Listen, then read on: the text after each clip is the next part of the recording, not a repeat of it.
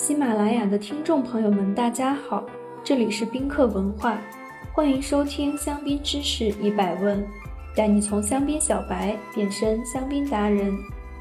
上一篇说到，一些年份香槟是值得关注的潜力股香槟，下面我们再来说说桃红香槟和小农香槟。初次接触香槟的投资者或许会混淆桃红酒与桃红香槟，但事实上，桃红香槟与质量平庸的桃红酒不同。首先，桃红香槟的酿造工艺更为复杂。若是采用混酿法，首先要酿造静态红葡萄酒，然后再把它与香槟基酒混酿，再进行二次发酵，由此获得更加丰富的香气和层次感。这也是桃红香槟价格比普通香槟更高的原因。近年来，不少高端投资者也开始将目光转向价值更优异、陈年潜力更强的桃红香槟。市场数据显示，桃红香槟的价格敏感度更低，且有较高的投资回报。但因其相对较高的价格，目前为止，桃红香槟仍属于较为小众的投资品类。比如，路易王妃水晶桃红香槟。二零零六、二零零七、二零零九年份，唐培里农桃红香槟；二零零二、二零零三、二零零四和二零零五年份，泰廷哲伯爵桃红香槟；二零零五和二零零六年份。跳脱出知名的香槟大酒商范畴，有一类同时满足优质和稀有两大升值潜力必备要素的香槟尚未被发掘。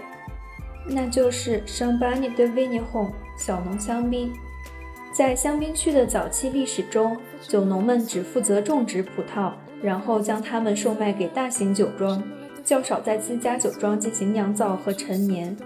然而，近年来，一批颇具理想和抱负的独立酒农，决心在传承数代的精湛种植技术基础上，一改香槟区收购葡萄酿造的传统。完全采用自家葡萄酿造真正的葡萄酒，他们大多受到风土名家的深刻影响，以呈现出最纯粹的香槟风土为己任。而其饱满而有生命力的香槟，也逐渐受到世界各地知名米其林餐厅和专业侍酒师的高度认可。这些以酒农心血酿造而成的香槟，堪称是香槟区的风土宝典。由于酒农们坚持完全使用自家葡萄进行酿造，葡萄园面积极其有限，并且进行严格的产量限制，不少酒庄的年产量甚至只有数千瓶。近年来，投资市场也以极高的升值幅度和回报率肯定了他们的努力。值得关注的潜力股小农香槟有以下几款：Jacques Celos Blanc de Blanc Millésime。在是否酿制单一年份香槟酒这一点上，拥有勃艮第精神的 Anselme c e l o s 还保持了香槟人的坚持。它只有一款年份香槟酒，这款白中白香槟酒一直采用阿维斯特级村的两块单一园 Le m a l a d h e du Midi 和 Le Chantehaine 霞多丽酿制。除了反映香槟区年份特征之外，奥塞姆在酿酒工艺上的尝试，也在年份香槟上体现得尤其明显。他曾有一段时间想要杜绝二氧化硫，因此1996、1999和2002三个年份完全没有加硫。Pierre Bédard Cuvée Spéciale Le Châtillon。Pierre Bédard 酒庄自1971年开始酿制 Le Châtillon 单一园香槟。将三小块葡萄园所产的葡萄分别酿制，再根据当年的情况混酿成为单一园香槟。这款酒可以说是白丘莫涅须后瑞特级村富含白垩纪渐石的石灰岩土壤风土的最佳体现。它极致纯净美好，展现出的矿物感、咸鲜味儿以及陈年后形成的陈皮气息，可以满足香槟客所有关于顶级白中白的想象。Ulysse Golan Le Hois Blanc de Blanc，种植面积仅为1.2公顷的 Ulysse Golan 香槟，深受香槟区风土教父 Anselme c e l o s 的影响。其酿造的特级村白中白香槟可以媲美最顶级的勃艮第白葡萄酒。其中，来自于60年老藤的白中白香槟 Ulysse Golan Les Rois Blanc de Blanc，五年价格涨幅高达百分之一百三十二，十分值得关注。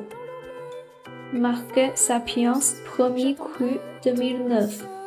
如今我们提到魔爵，一定不会错过生命之花这一特别的酒款。Benoit 将几位香槟区实践生物动力种植法并取得认证的酒农集合在一起。甄选两个天然有机园的上等葡萄。二零零九年，百分之五十选用来自 David Leclerc 的霞多丽，百分之二十五 Vinsant Laval 的莫尼耶，以及百分之二十五 b e n o i Lai 的黑皮诺，由庄主 Benoit Marquet 亲自酿制，经过九年的沉淀后，如今释放光芒。今日教大家魔爵香槟的法语发音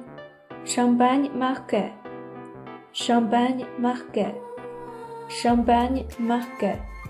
你学会了吗？如果听友们有关于香槟知识的小问题，欢迎在评论区互动，也可以关注宾客文化公众号，发现更多香槟的资讯。